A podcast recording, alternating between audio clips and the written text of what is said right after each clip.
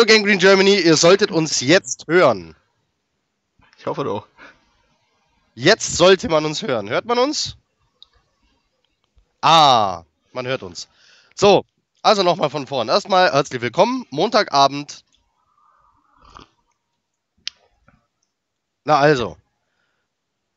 Ähm, ja, äh, was war gerade los? Ich habe mich darum bemüht, dass man uns nicht schon wieder im Vorspann hört und habe dann vergessen, den Ton wieder einzuschalten. Also, aber ihr habt nichts verpasst. Keine Panik. Alles, was ich gesagt habe, war, sorry, wir sind heute nur zu zweit. Der Rest lässt sich entschuldigen. Die sind äh, arbeiten, familiär beschäftigt oder sonst wie. Äh, trotzdem herzlich willkommen. Felix und ich wuppen das also heute alleine. Was habe ich noch bisher gequatscht? Es war eine Niederlage, aber eine schöne. Wie kommt man auf so einen Quatsch? Wie kann man sagen, es war eine schöne Niederlage? Ähm, das ist der O-Ton, den man überall aus der Gang Green Germany hört. 29 zu 22 am Ende. Das ist ein One-Score-Game gegen die Houston Texans. Und was haben wir für schöne Dinge gesehen, besonders von unserem Quarterback Sam Darnold.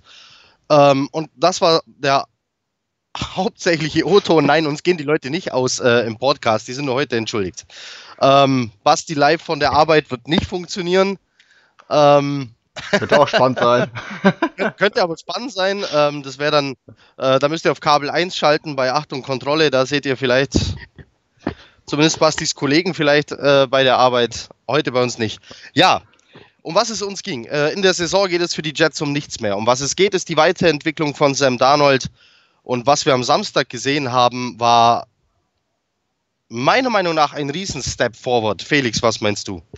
Ja, auf jeden Fall. Das war für mich generell eines der besten Rookie-Quarterback-Spiele, die ich je gesehen habe. Ähm, für mich ist ja Darnold sozusagen der Hauptgrund, warum man so positiv auf dieses Spiel zurückblicken kann. Vor allem, weil er anscheinend inzwischen auch eine Connection zu Robbie Anderson gefunden hat, weil das war ja der Große unserer Offense jetzt am äh, Donnerstagabend. Ähm, Donnerstag? Donnerstag gesagt, Samstagabend. Natürlich. Samstag. ja, normale. Ja, ich bin auch noch ein bisschen müde. Ich habe gestern eine Nacht lange geguckt. Äh, und dann Samstagspiele sind ja selten. Nee, ähm, auf jeden Fall, die Defense hat eigentlich auch einen, größtenteils, finde ich, einen guten Job gemacht. Man hatte endlich mal wieder das Gefühl, dass ähm, die Mannschaft dafür brennt, auch was mitzunehmen. Ähm, man hat jetzt nicht das Gefühl, dass äh, da jeder nur für sich selbst so ein bisschen kämpft und ähm, wenn es dann nicht läuft, dann läuft es halt nicht, wie es in manchen anderen Spielen waren. Ähm, also ich war sehr, sehr positiv überrascht. Äh, Im Podcast vorher hatte ich ja auch schon gesagt, dass ich eher von einer hohen Niederlage ausgehe. Ich hatte, meine ich, ein 31-17 getippt mit äh, ja, zwei Garbage-Time-Touchdowns von uns. Und wenn das Spiel ein bisschen glücklicher läuft und wir etwas mehr Glück mit äh, den Schiedsrichterentscheidungen und äh, gewissen Balls oder Ballspots gehabt hätten, wäre da durchaus auch ein Sieg drin gewesen. Denke ich. Und trotzdem klingen die Jets-Fans äh, Jets insgesamt versöhnlich. Und äh, das ist ja eben das Verrückte daran. Normalerweise bei einem One-Score-Game sagst du am Schluss, wir hätten das gewinnen müssen, weil. Oder wir hätten zumindest eine Overtime erzwingen müssen, weil. Das hört man aber nur ganz wenig. Äh, eigentlich sogar gar nicht. Sondern die Leute sagen klipp und klar, ähm, ähm, Basti gibt Kommentare ab im Namen von Gangrene Germany anstatt von seinem äh, Privataccount. Ja, Schön, dass du es noch gemerkt hast, Basti. Erstmal herzlich willkommen. Sollst du nicht irgendwas arbeiten oder so? Beamte. Aber gut. Ähm,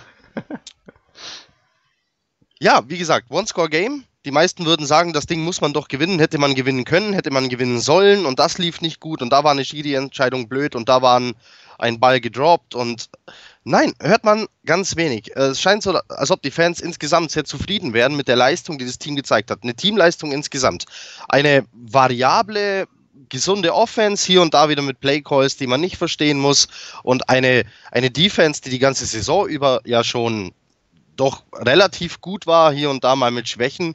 Und ähm, dann legen die sechs Sacks hin gegen die Houston Texans. Ähm, die gesunde Offense, Sam Darnold mit 24 von 38 Pässen für 253 Yards und zwei Touchdowns. Und äh, äh, da stehen ja keine Ministranten in der D-Line oder allgemein in der Defense der Houston Texans. Ähm, wir haben es hier mit Leuten zu tun wie JJ Watt. Ähm, Wen haben wir denn noch? Clowny natürlich, sollte man unbedingt erwähnen. Und im Backfield äh, steht da kein geringerer als der Honey Badger, den ja viele in der Offseason sehr gerne bei den Jets gesehen hätten. Äh, unter anderem ich. Ich habe gesagt, ich würde mir 20 Trikots vom Honey Badger kaufen und mich nackt darin wälzen, wenn er zu uns kommt. Ähm, das gilt übrigens immer noch, sollte er eines Tages für die Jets spielen. Ähm, wer weiß, was passiert. Ja, ähm, Sam Darnold hat sich gut angestellt, wirkte sehr sicher. Ähm, hat selber keinen Turnover produziert. Es gab nur einen, den Fumble von Elijah McGuire im Second Quarter irgendwann. Ja, genau. Ja. Wo aber die O-Line auch sehr schlecht aussah, fand ich. Also sonst. Kein Turnover. Und auch die Mischung hat diesmal einfach gepasst. Wir hatten 31 Runs. Ähm, einige davon von Sam Darnold selber, der im Scrambling einfach unfassbar stark ist äh, und dann auch aus dem Lauf heraus Pässe werfen kann oder First Downs holt und 24 Pässe. Das ist eine gute Mischung wie ich finde. Und deswegen haben wir ein tolles Spiel gesehen. Ich weiß nicht, wie es euch da draußen geht. Kann man ähm, mit einer Niederlage zufrieden sein? Oh, just just for a moment, I have to skip in English. Um, Edward Delgado with, with us. Nice to have you here, El Chapo. It's always good to see that the Gotham City crew is watching us. Good evening. good evening. It's evening in Germany. It's what? It's 3 p.m. in New York. Five, or? So, äh, wer Ach, nicht kennt, äh, Edward Delgado. Of course we keep it going, of course. um, wer nicht kennt, Edward Delgado, um, El Chapo himself, member of the Gotham City crew, and it's an honor that uh, the guys are watching us. So nice to have you here. Thank you. Um, oh, at 3 p.m. on a Monday, you don't have to work? or you're at work? No.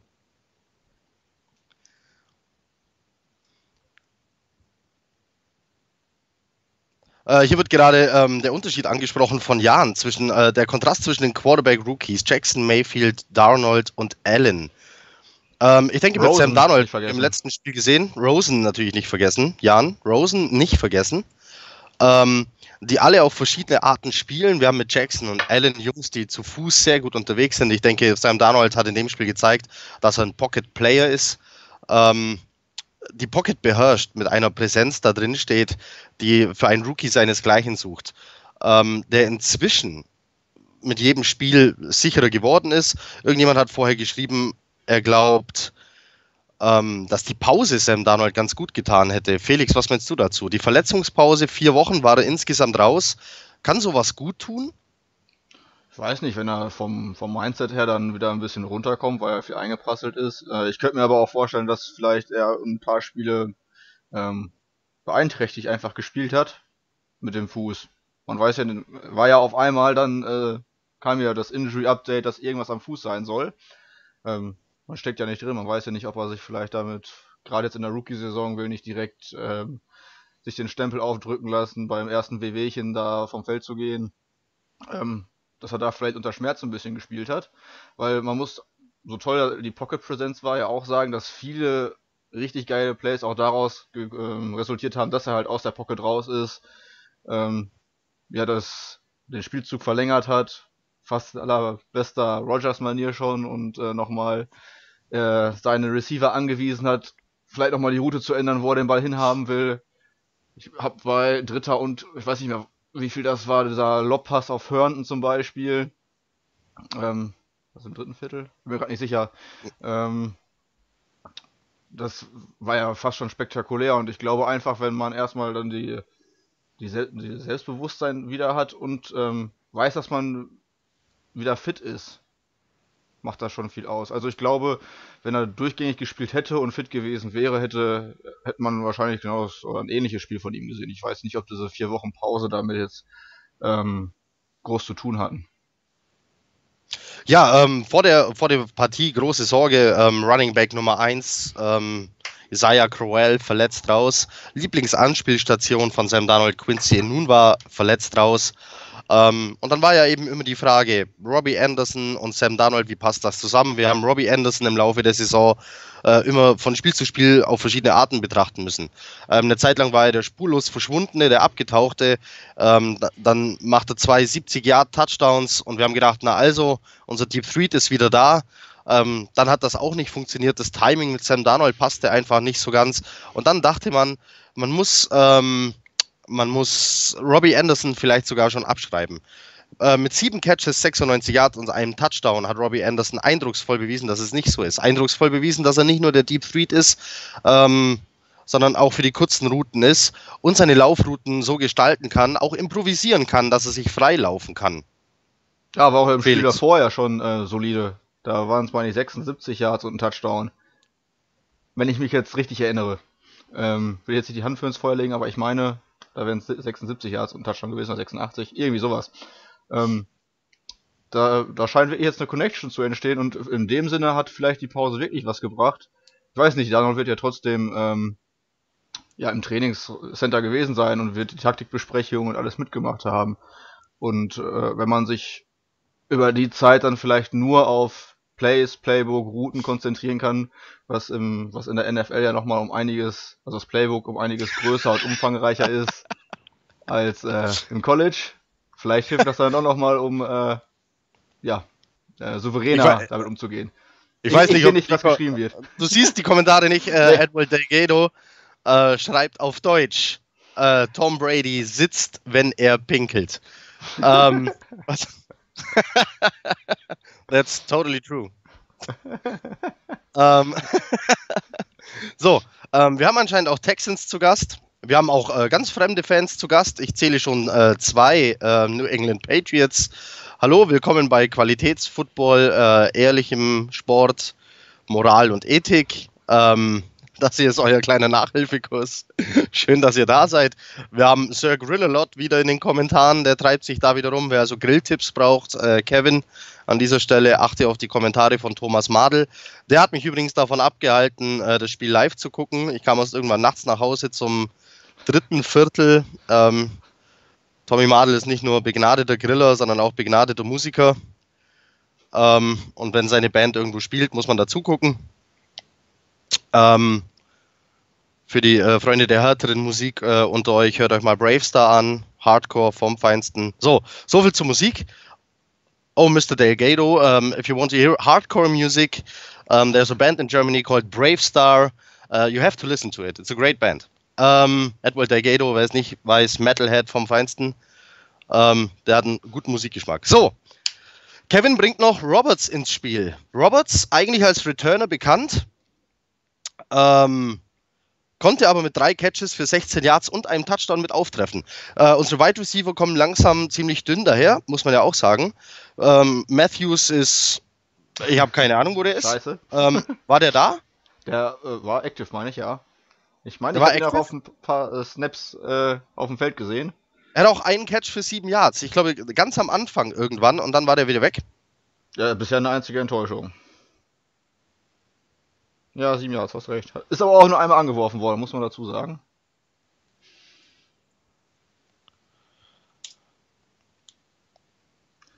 Ja, ähm, ansonsten äh, ja, ist auf Wide Receiver momentan eng. Ja, und trotzdem hat es funktioniert. Äh, ich meine, wir haben äh, immer, immer mehr. Natürlich müssen wir, natürlich müssen wir äh, Herndon hier äh, erwähnen der immer wieder für die wichtigen Catches da ist, anspielbarer Tight End. Ähm, da haben wir aber noch zwei davon. Wir haben noch Tomlinson und Leggett, die beide auch wieder für Catches gut waren. Ich glaube, wir waren noch nie so gut bedient, was die äh, Tight End Positionen angeht. Wir erwähnen es äh, zwar immer wieder, wir erwähnen auch Herndon immer wieder als einen unserer Personal Rookies of the Year, zumindest für die Jets. Ähm, aber herausgehoben wird das nicht. Die fangende Tight End Position für andere Teams furchtbar wichtig, wenn man Teams nimmt wie Kansas City, äh, die mit Kelsey einfach unfassbar viel machen. Ähm, von den Patriots brauchen wir nicht reden. San Francisco mit Kittle, äh, McDonald bei, bei den Steelers. Wir haben Herndon, einen Rookie, wir haben mit Leggett einen Rookie und mit Tomlinson den ultimativen Blocker, von dem einfach niemand erwartet, dass er Bälle fangen könnte, deswegen steht er oft frei ähm, und kommt so zu seinen Catches. Ähm, für die Verletzungssituation habt ihr ein super Laufspiel gehabt. Darauf wollte ich gerade hinaus, neben den fangenden Titans, die Running Backs enorm wichtig. Elijah McGuire. Elijah McGuire ist für mich vielleicht sogar der bessere, äh, der bessere Running Back als, als Crowell.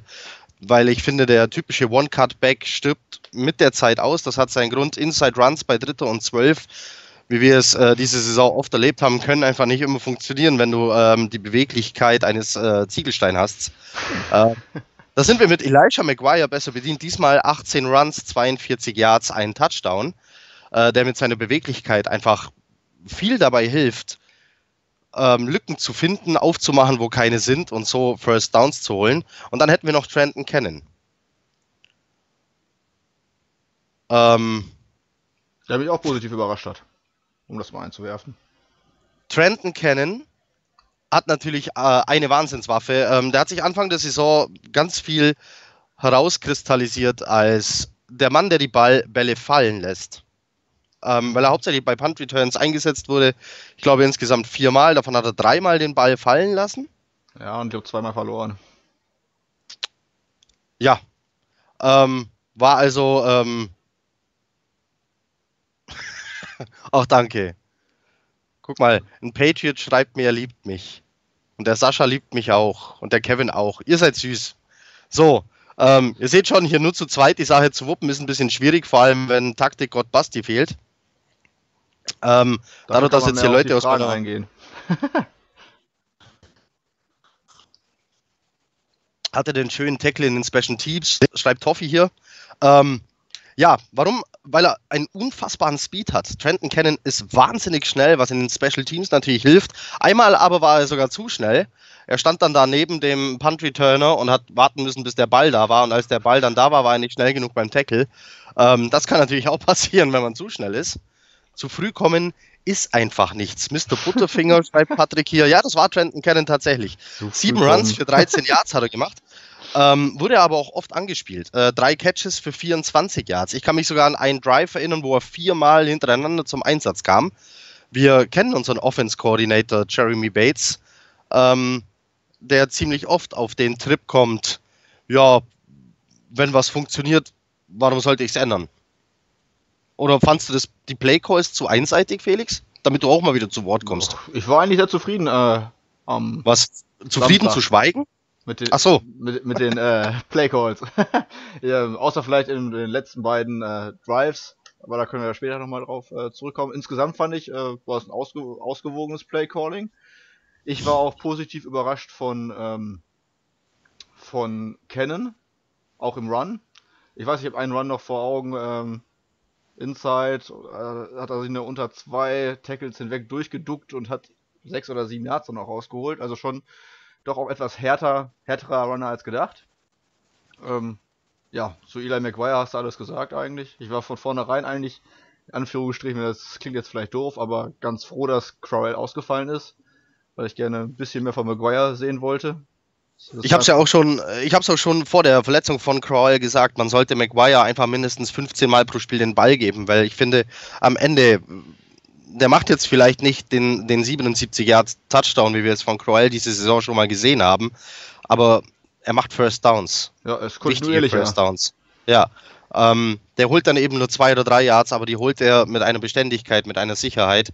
Ähm, und die, die holt er auch manchmal raus, obwohl gar keine Lücke da ist, obwohl sich gar kein Gap öffnet. Einfach, weil er die Beweglichkeit hat und die Ruhe hinter der Line und stehen zu bleiben, stehen zu bleiben und zu warten. Man muss dazu sagen, dass es ja jetzt auch nicht äh, so eine irgendeine Run, die war. Ähm, Houston hat bis dahin, glaube ich, 86 Yards pro Spiel zugelassen an Rushes, also an Rush Yards. Ähm, das meine ich war in der Top 8 der Liga. Also war schon auf jeden Fall eine richtig gute äh, Laufdefense, wo man auch erstmal ähm, ja, drei, vier Yards gegen machen muss. Das stimmt. So, was haben wir noch? Unsere Defense. Oh mein Gott. ich muss mir die Stats nochmal holen. Äh, einfach nur nochmal, um zu sehen, wer hier alles einen Sack auf dem Konto hat. Ich kann sagen, wer drei hat. Henry Anderson. Henry Anderson kam zu den Jets während der Draft. Da ähm, sah die ganze Sache noch so aus, als wäre es ein bisschen bekloppt, ähm, dass die Colts auf ihn verzichtet haben für unseren aktuellen Siebtrunden-Pick. Also man hat Ja. während der sechsten Runde war es, glaube ich, dann bekannt gegeben, wir verzichten auf den Siebtrunden-Pick, holen uns Henry Anderson dafür von den Colts. Die Henry Anderson nur abgegeben haben, weil sie ihr System umgestellt haben vom 4-3-Defense-System auf 3-4. Und weil er Also wer es nicht weiß, äh, das bedeutet, das bedeutet ähm, die Line vorne, also die Defense, also die Defensive Tackles sind dann nur zu dritt. Dafür stehen dahinter ähm, vier Linebacker, zwei Outside Linebacker, zwei Inside Linebacker. Ähm, und Anderson passte nicht mehr in dieses System. Und dann musste der weg. Außerdem hielten sie ihn für verletzungsanfällig. Äh, wenn ich das Genau. richtig weiß, hat Anderson bei uns noch kein Spiel verpasst. Und Henderson hat, dies, Anderson hat dieses Spiel äh, beendet mit vier Tackles, drei davon solo und drei Sacks. Wahnsinnig starken Sacks. Ähm, dazu stehen hier auf dem Board noch Copeland, natürlich mal wieder. Ich glaube, vor ihm ist nur Jenkins, der aber auch wieder einen hat. Und dann hätten wir noch Jamal Adams. Muss man da noch viel sagen, Felix? Jamal Adams? Nee, also er führt ja auch völlig zu Recht äh, dieses Pro Bowl Voting als Strong Safety in der AFC an. Ähm, der spielt einfach überragend diese Saison. Also unglaublich, was er abreißt. Ich freue mich jedes Mal, wenn ich ihn spielen sehe, wenn er dann auch wieder am Ausrasten ist auf dem Feld. Äh, Keine Ahnung, da hat man immer das Gefühl, dass dann doch vielleicht noch mal irgendwas gehen könnte. dass der da Also, man- reißt. man muss äh, Adams schon seit Beginn der Saison mindestens als Herz und die Seele dieser Defense betiteln, das ist ganz klar. Äh, der pusht, wo er kann. Äh, das macht er aber auch manchmal mit Offense-Spielern. Ich denke, der ist einfach wichtig fürs ganze Team. Sascha wirft hier gerade noch die Namen Louvu und Copeland äh, ins Feld. Copeland übrigens interessant für diejenigen, die unbedingt, ähm, wie heißt er, wurde äh, getradet, wollten wir haben von den Jaguars, ging er dann aber zu den Rams. Sag mir es, Fowler. Dante Fowler. Dante Fowler Jr. Wer Dante Fowler Jr. Ähm, wollte, schaut euch mal seine Stats an und dann schaut euch mal die von Copeland an. Ähm, ich bin inzwischen felsenfest davon überzeugt, es ist schlauer, Copeland einen Vertrag anzubieten, den er verdient und ähm, Fowler kann auf der Ersatzbank der Rams bleiben. Wo er ganz oft ist. Öfter, als ihm wahrscheinlich lieb ist.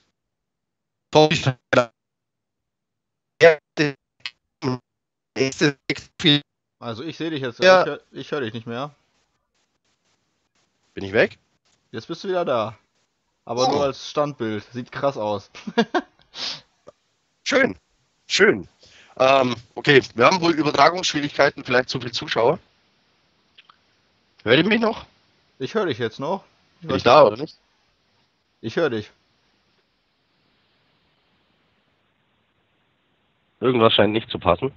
Also Sind wir noch da? ich höre dich, ich nehme dich mit auf. Aber ich weiß jetzt nicht, was mit den anderen. Ich habe auch, ich hab auch keine Kommentare mehr. Ahnung, ich rede drauf. Ich habe ein witziges Standbild. Ich sehe dich. Aber nur ganz verpixelt. Ah, neue Kommentare. Der abgepfiffene Scramble bei Dritte und Acht. Äh, ja, stimmt, weil ähm, Watson gar nicht wirklich gesackt wurde. Sondern Anderson war nur an ihm dran und die Schiedsrichter haben abgepfiffen. Meinst du den? Wahrscheinlich. Na, also läuft. Also wir sind wieder da. Ja, war nicht der einzige komische Sack an dem Spieltag. Ähm, Mac hat einen Sack hingelegt mit seinem Rücken, ohne seine Hände zu benutzen. Der galt ja auch. Also, sowas ist schon okay. Nein, wenn die Schiedsrichter abpfeifen, wenn die sehen, dass keine Vorwärtsbewegung mehr möglich ist, dann ist das ein Sack. Das kommt halt immer mal wieder vor, ne? Waren ja auch, glaube ich. stimmt aber schon, hätten die, hätten, die, hätten die nicht abgepfiffen und Watson wäre Anderson entkommen, ähm, der hätte leicht durch sein können. Wir haben ja mal wieder das Problem gehabt, einen mobilen Quarterback manchmal nicht stoppen zu können. Ich fand, wir waren da sehr gut. Ich finde, einen großen Run hatte er direkt am Anfang, aber ich fand, sonst haben wir das eigentlich sehr, sehr gut gelöst. Mit äh, Watson persönlich. Und die Frage ist ja auch, da wo abgepfiffen worden ist, ähm, ja, du, du hörst ja so einen Pfiff. Also ich habe die Szene jetzt nicht mehr hundertprozentig vor Augen, vielleicht wäre wirklich ähm, rausgekommen, aber wenn die Schiedsrichter pfeifen, dann äh, hört die Inten- Intensität ja automatisch etwas auf. Äh, willst ja auch keine Flagge noch kriegen, weil du nach dem Pfiff weitermachst. Ähm, ja, deswegen, also ich würde der Situation nicht zu viel Bedeutung beimessen. Ich sehe gerade, dass ich tatsächlich Quatsch rede. Ich dachte, wir hätten Watson immer mal wieder laufen lassen. Der ist viermal gelaufen. Ähm, für 26 Yards. Sein längster Lauf waren 24 Yards.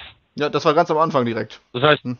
das heißt am Anfang, äh, das heißt, der, der, nur am Anfang ist der mal durch gewesen. Aber dann lass uns doch mal über den Mann reden, den wir nicht stoppen konnten. Ähm, Hopkins. Ja, und der uns wirklich wehgetan hat über das ganze Spiel hinweg. DeAndre Hopkins. Manchmal Mutterseelen allein, manchmal wie bei seinem ersten Touchdown einfach unwiderstehlich und von unserer Secondary, zumindest im 1 gegen 1, nicht zu stoppen. Ist Hopkins mit ein Grund, warum er nicht so sauer ist über diese Niederlage? Boah, das ist eine gute Frage. Ich glaube, ich glaube, der Grund ist, dass, dass es halt Hopkins war, sozusagen wenn wir jetzt so ein Spiel von, keine Ahnung, Zay Jones von den Buffalo Bills gegen uns gehabt hätten, ähm, würde man da wahrscheinlich anders drüber reden. Weil ich fand, ich meine, Claiborne hat ihn meistens verteidigt, sah auch relativ häufig dann doch eher alt aus. Vor allem beim ersten Touchdown. Da ähm, und halt die Orientierung verloren kann passieren. Ich fand es da nicht so gut aus. Ähm, aber der letzte Touchdown war natürlich stark gefangen von Hopkins und nicht umsonst man kann sich darüber streiten, wer der Beste ist, aber zu den Top 5 äh, in der NFL gehört er auf jeden Fall. Dass er jetzt gegen uns, ich meine 140 Yards waren es, gemacht hat und zwei Touchdowns, ist natürlich ärgerlich. Ähm, ja, war aber vielleicht auch nicht zu verhindern, vor allem weil wir ja auch Druck machen wollten auf den Quarterback und da unser Edge Rush ja nicht so stark ist, dass, wir, dass wir das nur damit machen könnten, müssen wir immer mal wieder wen außer Secondary zum Blitzen mit nach vorne nehmen und dann hast du halt ein 1 gegen 1 manchmal gegen Hopkins, was schwierig zu verteidigen ist. Es ist das altbekannte Problem, dass äh, die Safeties, allen voran Jamal Adams, als sich einfach vorne an der Line of Scrimmage rumtreiben äh, und versuchen zu blitzen. Ähm, meine persönliche Meinung und ich, einer der Kommentatoren wenn im Spiel hat das auch äh, eins zu eins so übernommen, wie ich das immer sage. Also er hat meinen Spruch geklaut. Ähm, es gibt gegen Andrew Hopkins keine 50-50 Bälle. Du hast, ähm, du hast als Verteidiger vielleicht eine Chance von 30 bis 40 Prozent auf den Ball, aber niemals von 50. Der Mann ist im 1 gegen 1 äh, dermaßen gut, das zeigt er über Jahre hinweg. Ähm, auch egal unter welchem Quarterback, äh, ist er eine sichere Anspielstation. Und es ist ja auch egal gegen welche Coverage. Es ist ja egal, wie die Defense steht. Der improvisiert dann seine Laufwege, wie er es bei seinem äh, zweiten Touchdown getan hat und erkauft seinem Quarterback somit die Zeit, den Ball dahin zu werfen, wo er letztendlich ist und so zu scoren. Ähm, unsere Secondary, meistens war es Claiborne gegen ihn, ja. der sieht da, der sieht da nicht viel Licht, oder?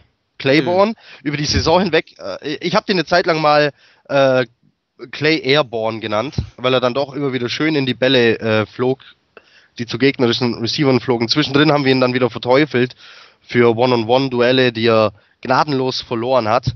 Äh, gegen den Andrew Hopkins kann man mal den kürzeren ziehen.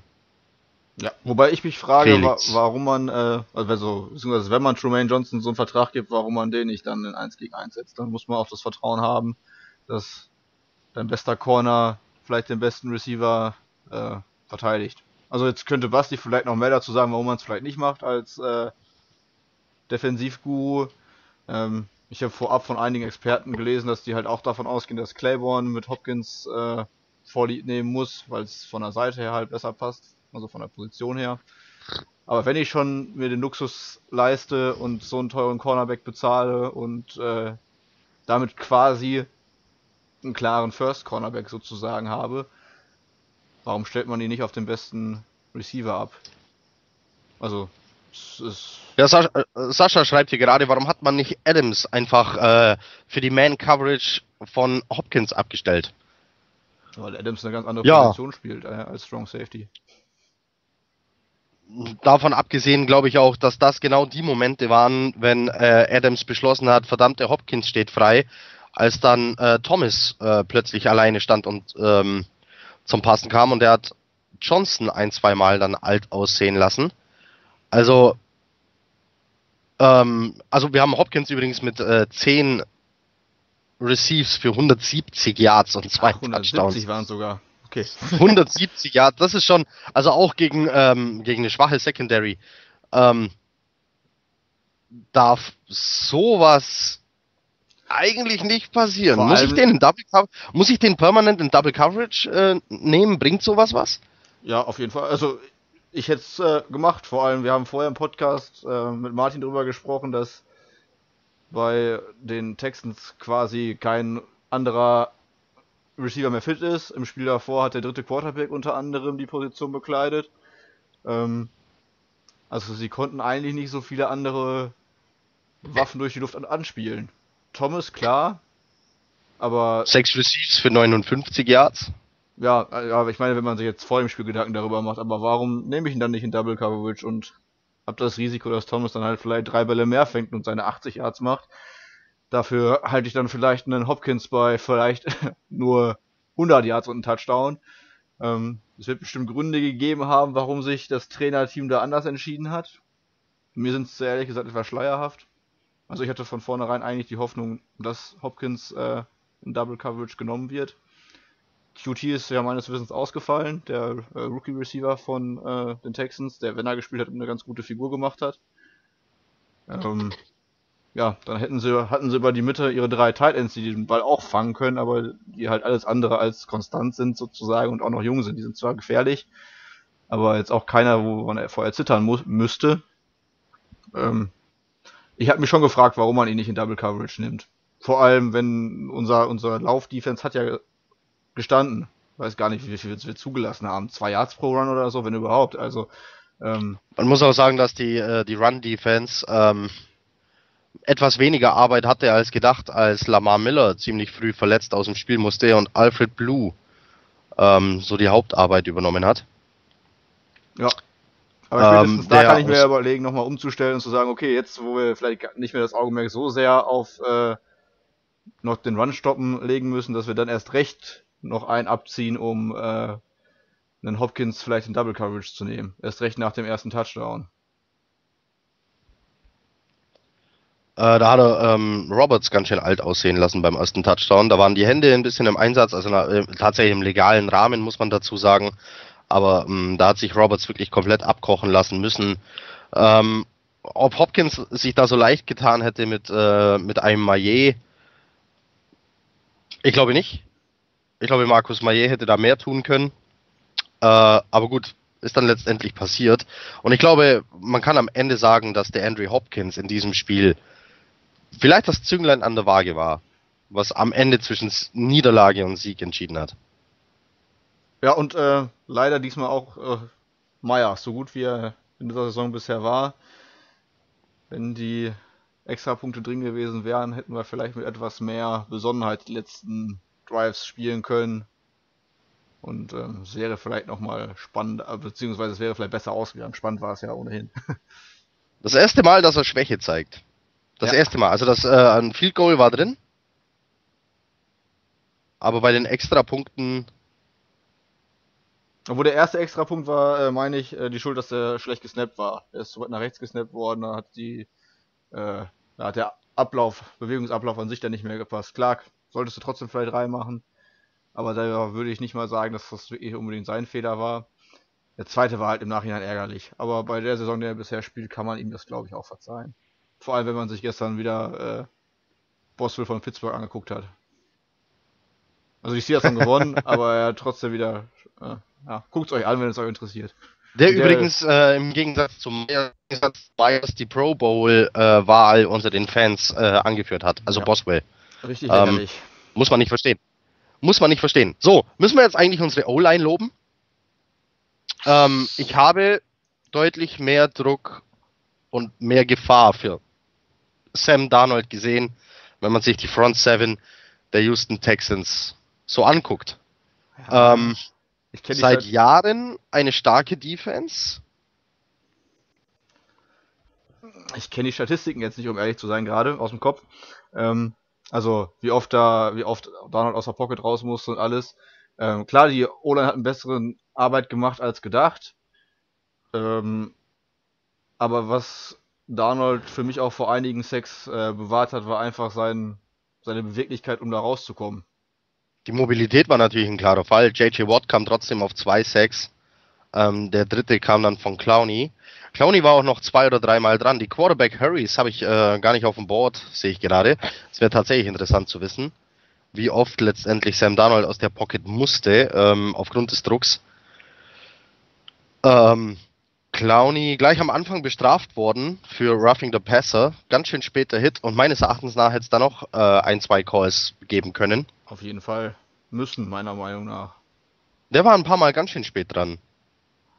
Ich glaube, da lebt man Ähm, ein bisschen vom Namen. So unter Da sind wir beim Thema fragwürdige Schiedsrichterentscheidungen. Ja, was mir da Felix, jetzt, jetzt, jetzt musst du dann. frag für die Schiedsrichterentscheidung. Was mir da zuerst einfällt, ist der. Äh, Gab's welche? ja, was mir zuerst einfällt, ist der Spot äh, vom Ball vor dem zweiten Hopkins-Touchdown. Wir war, äh, da war er Zweiter und irgendwas. Wir verteidigen genau an der, äh, am neuen First Down Marker. Ist eigentlich short, wäre dann bei 3 und äh, 1 wahrscheinlich gewesen. Wird aber anderthalb Yards weiter in unsere Richtung gelegt. First Down und das First Down führt dann zum äh, Touchdown. Meine ich, wenn ich es richtig in Erinnerung habe, auf den Pass nach außen.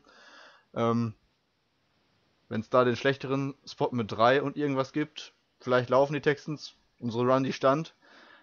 Vielleicht kommen wir da mit einem Field Goal dann davon und haben dann selbst eine Chance, äh, mit einem Touchdown das Spiel sogar zu gewinnen. Oder mit einem, ne, also da äh, mit einem Field Goal auszugleichen. Ähm, das ist so die erste Schiedsrichterentscheidung, die mir jetzt einfiel. Und ähm, generell sind häufig so 50-50 Sachen. Ich erinnere mich an ein Holding von Claiborne gegen Hopkins, wo beide am Drücken sind, wo Hopkins am Ende den äh, Cornerback, also Claiborne noch wegstößt, wo man eventuell auch eine Offense Pass Interference äh, pfeifen kann. So 50-50 Sachen sind häufig gegen uns gepfiffen worden, hatte ich das Gefühl. Ähm, ja, wie gesagt, einige Roughing the Passer Hits, die man noch hätte geben können. Ähm, ja, ein, zwei Holdings, glaube ich, auch in der Offensive. Pa Patrick schreibt noch, ähm, kurz vor dem letzten Touchdown war es kein First Down. Ja, das, mein, das Und da wurde ich. der Ball wohl falsch gespottet. Ja, das meinst du. Ja, Das, genau das meinte ich. Das wäre dann Dritter und Eins sonst gewesen. Es ist schon verrückt, dass wir äh, davon reden, wir hätten gegen die Texans gewinnen können, sollen, müssen. Und, nun trotzdem nicht drüber aufregen. Also ich sag's nochmal, ich habe noch nie, ich hab mich noch nie am nächsten Tag nach einer Niederlage besser gefühlt als am Sonntag. Vor allem, weil es so Also ich war ein bisschen verkatert, äh, aber das lag ja nur daran, dass ich nachts unterwegs war. ähm, Nein, aber es war ja trotzdem äh, eine gewisse Art von Zufriedenheit und Optimismus. Einfach Sam Darnold bei der Arbeit zuzugucken, war einfach sensationell. Äh, wen auch äh, irgendwelche Statistiken interessieren, Pro Football Focus hat äh, Sam Darnold mit einer 90 bewertet. Ähm, das ist Wahnsinn. Das Passer Rating ist, wenn man es ausrechnet, bei 100. Das ist schlicht und ergreifend gut. Ja. Also eigentlich ist es sehr gut. ja, vor allem, wenn man betrachtet, ähm, wie viele dieser Yards zustande gekommen sind. Das war ja nicht, dass wir jetzt auf die, die drei, überragende Receiver stehen haben, die Pocket ihm fünf Sekunden lang Zeit hält, äh, dass er da den Ball anbringen kann, sondern das war viel mit Bewegung, viel improvisiert. Ähm, ja, unsere Receiver-Position ist nicht die talentierteste, trotzdem hat er es geschafft, die einzusetzen. Muss man schon den Hut vorziehen. Äh, Patrick fragt gerade, ob so eine Situation nicht eine rote Flagge verdient hätte. Ich finde das immer schwierig, ähm, beim, bei so Spots, da brauchst du schon echt Glück, dass die Schiedsrichter den Tag haben, dass sie äh, so einen Spot dann auch umlegen. Also, denke ich. Es ist, äh, es ist vom Zeitpunkt her einfach, du bist äh, im vierten Viertel, ähm, du liegst hinten, du weißt, dass du noch alles brauchst oder liegst knapp vorne, äh, in dem Fall. Ähm, und brauchst vielleicht deine Timeouts einfach noch Ja. und riskierst es deshalb vielleicht nicht. Die interessantere Frage wäre, war es so eine typische ähm, konservative Todd Bowles Entscheidung? Hätte ein anderer Trainer die rote Flagge geworfen? Das ist hier eine interessante Frage. Die kann ich leider nicht beantworten. Glaube ich in dem Ähm, Zusammenhang nicht. Weil, weil, weil ähm, es wäre ja dennoch Dritter und Eins gewesen. Es war ja jetzt kein Third Down. Also, und es waren, glaube ich, noch, äh, war gerade in der Red Zone. Also man, man kann das ja theoretisch danach auch noch verteidigen. Dass jetzt direkt danach dieses Play kommt zum Touchdown ist dann doof gelaufen. In, in dem Sinne, ähm, da eine rote Flagge zu werfen. Boah, da muss man schon sehr überzeugt sein. Und das ist bei so, ja, bei so Spot-Challenges, glaube ich, dann schon schwierig. Weil die Defense hat ja in der zweiten Halbzeit eigentlich ein super Spiel gemacht. Also noch, noch viel besser als in der ersten. Ich meine, allein im dritten Viertel hatten wir 5-6, wenn ich mich nicht täusche. Ähm, und dass du dann vielleicht sagst, okay, wir brauchen das Timeout vielleicht später noch. Äh, ich vertraue meiner die, die hat bisher gut gespielt und dann verzichte ich jetzt hier auf die rote Flagge. Den einen Yard hätten sie im Zweifelsfall vielleicht auch irgendwie gemacht. Man weiß es ja nicht. Ähm, also ich finde, da war die Entscheidung richtig, das nicht zu machen. Äh, vorher hatte, hatte ich mich ein paar Mal gewundert, dass keine rote Flagge wegen Spot des Balls gefallen ist, wo wir dann für, bei Vierter und kurz gegangen sind, ähm, statt mal eine rote Flagge zu werfen. Ähm, weiß jetzt gar nicht mehr, entweder Ken oder Maguire, einen Rush habe ich da jetzt im äh, Hinterkopf, der klar drüber war, ähm, der noch, wo er noch nicht auf dem Boden war und sich über einen drüber gerollt hat, sozusagen, und ähm, sich dann gestreckt hat und klar drüber war und da wird dann kein, keine Flagge geworfen. Man geht bei Vierter und Zwei. Danach kam eigentlich der Pass nach außen auf Anderson, den er unter Druck richtig stark gefangen hat.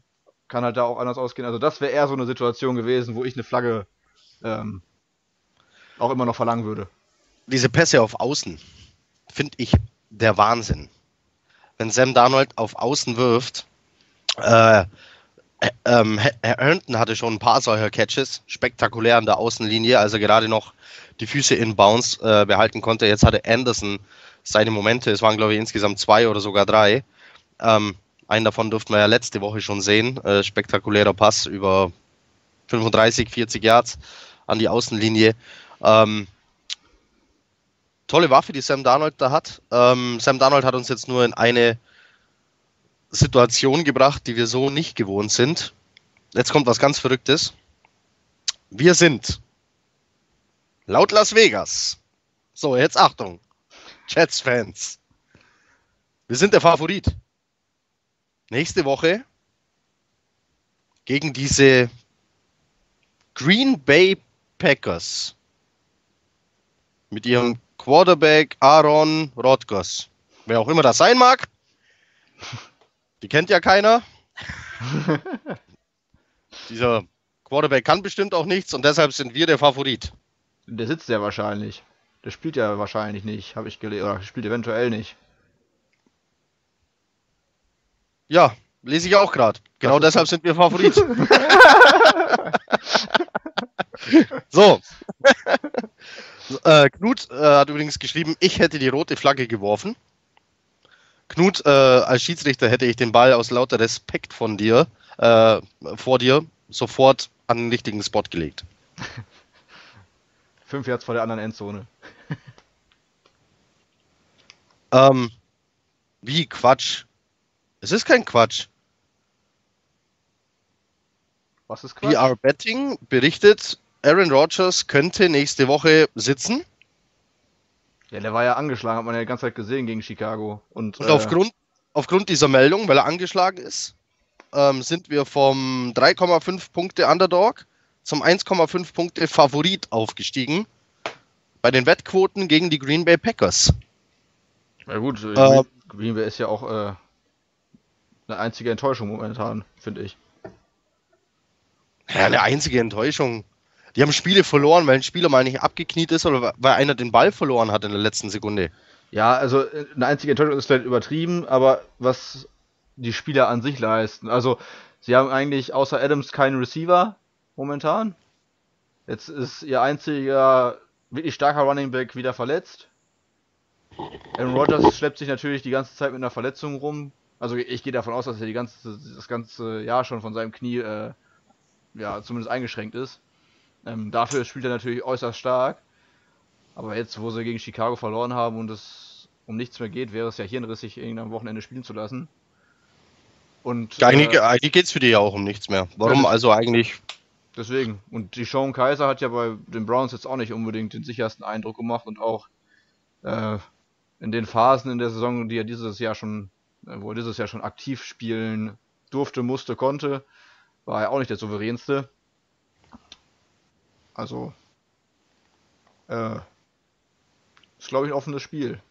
Ich habe keine Ahnung, was ich dazu sagen soll. Auf einmal sind wir Favorit gegen Green Bay. Ich würde jetzt nicht mehr wetten. Ich, ich war noch nie Favorit gegen Green Bay. ich verliere sogar beim Madden immer gegen Green Bay. Ich. Ja, ist doch schön. Ich komme auf die Meldung überhaupt nicht klar.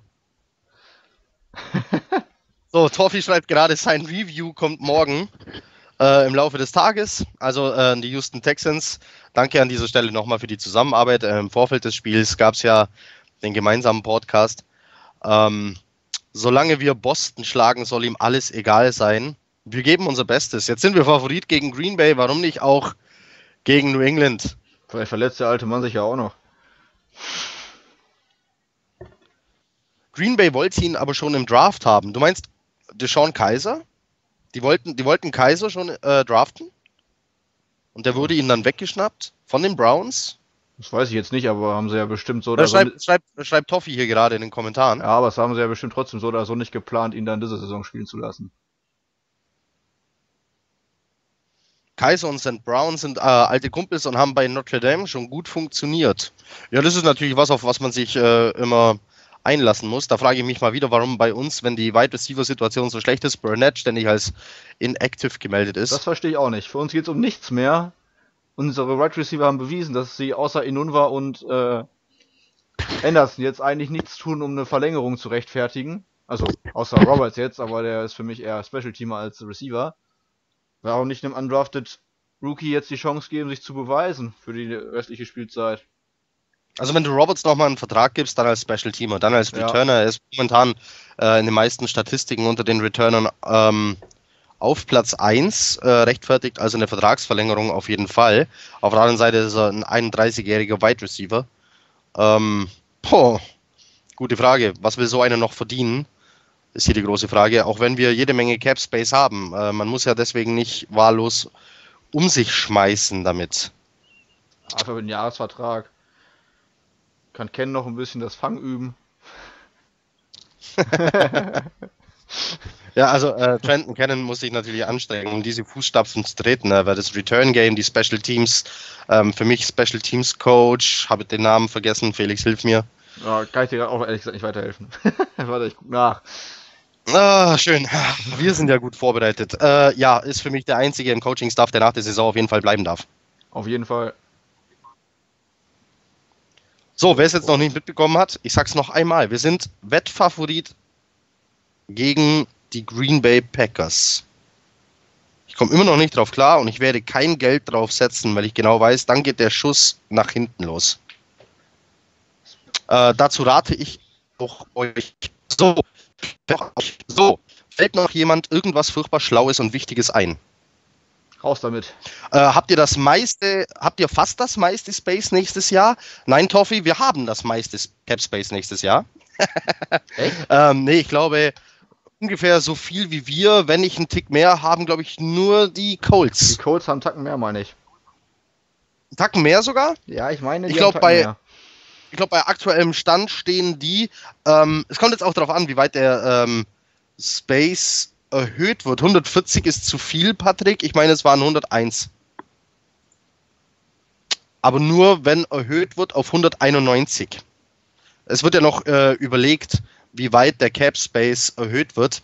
Ob auf 187 Millionen Dollar oder auf 191. Und ich meine, wir haben 101, wenn wir auf 191 Millionen gehen so oder so, wir können uns viel leisten nächstes Jahr. das stimmt. Also wir werden um, um den meisten, wenn nicht zweitmeisten äh, haben. Äh, haben. Ich bin mir auch, ich kenne jetzt auch die Vertragssituation in, äh, in nicht, mit wem die vielleicht noch verlängern werden, ähm, was dann da dort noch mit reinberechnet wird.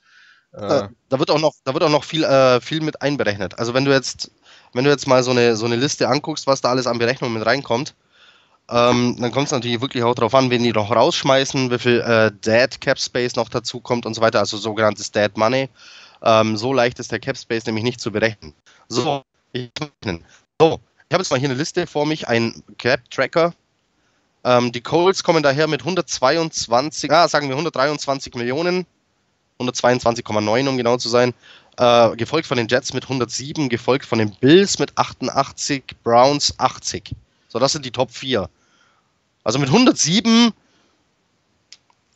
wie würde Basti jetzt so schön sagen, da kannst du mal die Glocke läuten. Hoffentlich machen wir das mal. Die Glocke läuten? ja. ähm, ich würde das nicht an die, also ich würde das nicht an die große Glocke hängen. Ähm, weiß ja nicht, weiß ja nicht, ob das funktioniert. Ähm, aber Sascha hat schon mal in den Kommentaren geschrieben, Bell, Maguire und Cannon wäre ein tolles Trio. Wäre es bestimmt. da, fehlt mir, da fehlt mir jetzt doch wieder der klassische äh, One-Cut-Back. Ich äh, so ein, bin eh dagegen, Bell zu holen, aus diversen Gründen, aber das ist. Da steht ja jeder anders zu. Ich glaube, man könnte das Cap Space anders nutzen. ich glaube, ich glaube, da scheiden sich die Geister. Ja. Ich glaube, darüber ähm, könnte man einen eigenen Podcast wahrscheinlich machen. Nur über Bell holen oder nicht holen, da müssen wir dann Sascha aber dazu einladen. Der darf dann die Pro-Seite übernehmen. Ja, können wir ja mal für die Offseason in Angriff nehmen. Sascha, Sascha darf dann einen einstündigen Vortrag über Levon Bell halten. Ach guck, Matze ist gleich mit dabei. So. Welche ähm, Seite übernimmt Matze? Äh, der macht mit Sascha mit. Ah, okay. Der hält Sascha die, die Tafeln mit seinem Text. So, nein. Mit Bell vertiefen wir uns schon wieder zu weit äh, ins Thema Offseason. Ähm, ich denke, mit dem Spiel sind wir durch. Ähm, Donnerstag äh, dann wieder Aufzeichnung für den Podcast Game Preview gegen die Green Bay Packers. Ich sag's nochmal, indem wir jetzt der Favorit sind. Das ist. wir freuen uns, wie ihr Ach, seht. Guck mal, äh, guck mal, Toffi schreibt gerade, äh, Levon Bell wurde auch schon ähm, den Houston Texans zugesprochen. Halte ich für wahrscheinlich, aber Bell will ja auch einen. Und die, sind, und die sind vollkommen dagegen. Ähm, Houston Texans, Cap Space, aktuell Platz 7, 68 Millionen. Könnt ihr den eh nicht bezahlen? Die 68 reichen nicht. ich glaube, der will mehr. Die Heimteams in London stehen fest. Was muss passieren, damit wir in London landen? Das kann ich dir sagen. Wir brauchen den gleichen Rekord, äh, zum Beispiel wie die Jaguars. Nur dann gibt es der Spielplan her, dass wir als AFC East Team auf die Jaguars treffen und ähm, die Jaguars als Heimteam. Also wir brauchen genau den gleichen Rekord wie die Jacksonville Jaguars. Raiders. Raiders, ähm, komm, hilf mir schnell, welche, welche Division spielen die Raiders? Ich weiß nicht, ob Raiders potenziell möglich sind. Jaguars auf jeden Fall. Jaguars auf jeden Fall. Ich meine, Raiders müssen glaub, auch möglich sein. Ja? Also dann bräuchten wir den gleichen Rekord wie Jaguars oder Raiders. Anders ist es nicht drin, dass wir einen dieser Gegner haben und somit die Chance haben auf ein äh, Spiel in London der Jets. Ähm, die anderen Teams, die für die Auslandsspiele feststehen, du musst auch aufpassen, ob die Raiders überhaupt für, ähm, für London feststehen oder nur allgemein für so ein Auslandsspiel. Ähm, ich habe die Raiders nämlich ganz weit oben äh, in Sachen Mexiko. Ja, kann ich mir auch vorstellen. Wahrscheinlich, ich könnte mir vorstellen, dass die Raiders gegen Chargers oder so in Mexiko spielen. Keine Ahnung, jetzt mal. Äh, Hätten auf jeden Fall beide eine Fanbase. Ähm, in den Raum geschmissen. Dann hätten wir noch das dieses Jahr ausgefallene Spiel, äh, da waren die Rams bitte Rams und, und Kansas City, war das? Mhm. Ähm, das vielleicht eins der beiden Teams, ich weiß gar nicht, waren die überhaupt mit auf der Liste der Auslandsteams? Ich meine nicht, nee. Raiders, wenn dann zu Hause, schreibt Knut gerade, ja, da stimmt, nee. Dieses zusätzliche Spiel muss doch dann für uns ein Auswärtsspiel sein, oder? Ach nee, jetzt bin ich schon. Komm, jetzt bin ich zu tief im, äh, ähm, im, im, Spielplan drin. Toffi klingt sich nämlich auch schon aus. Damit ist äh, der einzige Texan hier raus aus der Kommentarspalte. Danke fürs Zugucken. Danke, dass du dabei warst. Ähm, danke für die Zusammenarbeit nochmal. War richtig angenehm. Ja, hat auch Spaß gemacht. Ähm, solche Zusammenarbeiten finden wir ja immer cool. Wir, war, wir haben übrigens schon eine Frage raus äh, an die Packers-Fans äh, Germany. Ob mit denen auch was geht. Mal gucken, ob es klappt äh, und in welcher Form. Ob schriftlich, im Podcast, in deren Podcast, in unserem Podcast. Wäre jedenfalls wieder cool. Ähm, denk euch, macht sowas auch Spaß, wenn wir mit anderen zusammenarbeiten, mal die Sichten anderer Fans sehen und hören, weil die einfach bei ihren Teams viel weiter drin sind als wir. Du kannst dich nicht ähm, mit allen Teams intensiv beschäftigen. Ähm, ich hatte vor dem Spiel zum Beispiel ähm, den Herrn Carter auch nicht so auf dem Radar und dass der uns dann so eine 50-Yard-Bombe reinwirkt, ähm, fand ich nicht okay. war schade. Ja, war echt nicht okay. So. Ich würde sagen, wir sind an dieser Stelle raus. Haben die Stunde noch irgendwie voll bekommen, nur zu zweit. Felix, danke, dass du dabei warst. Allein mit der gerne. Kommentarspalte äh, ist dann doch ein bisschen langweilig. Äh, danke an alle, die zugeguckt haben. Danke an jeden aus meiner äh, Freundesliste, der sich da hat mit reinziehen lassen, weil irgendjemand anders zugeguckt hat. Äh, danke an alle Fans von anderen Teams, die sich das hier anhören. Eine Stunde lang. Ähm, danke für die vielen Herzen. danke für jedes. Wir lieben Heiko äh, in den Kommentaren. Ja, ähm, wir wünschen einen schönen Montag, Restabend. Wir hören uns ja nochmal diese Woche. Jetzt muss ich mal auf den Kalender gucken. Der nächste Montag. Ist Heiligabend ist Heiligabend. Oh. Also, weiß ja nicht, was ihr so an Heiligabend vorhabt, aber ich verspreche jetzt mal keinen Live-Podcast. Ähm, bin mir nicht sicher, ähm, wie der Zeitplan der Redaktionsmitglieder an Heiligabend so aussieht. Ach. Aber wird nachgeholt dann. Basti kann da bestimmt. Während den Feiertagen, nach den Feiertagen. Also dann sehen, dann sehen und hören wir uns nicht mehr live dann wünsche ich vorsichtshalber an dieser Stelle schon mal euch allen, was auch immer ihr feiert, wenn ihr Weihnachten feiert, ob ihr Weihnachten feiert oder irgendwas anderes, schöne Feiertage. Äh, wer Urlaub hat, einen schönen Urlaub. Allen Schichtarbeitern wünsche ich eine sehr stressfreie Zeit. Ähm, den Polizisten unter uns wünsche ich äh, ganz viel Ruhe und Frieden. Ähm, oh, ich liebe Felix, schreibt der Knut noch. Guck. Ah, ist gut. Würde auch danke, Zeit. Danke, danke Knut. Knut. Hast du mir den Abend jetzt versüßt. danke, Knut. Das ist doch. Ich dich auch. so.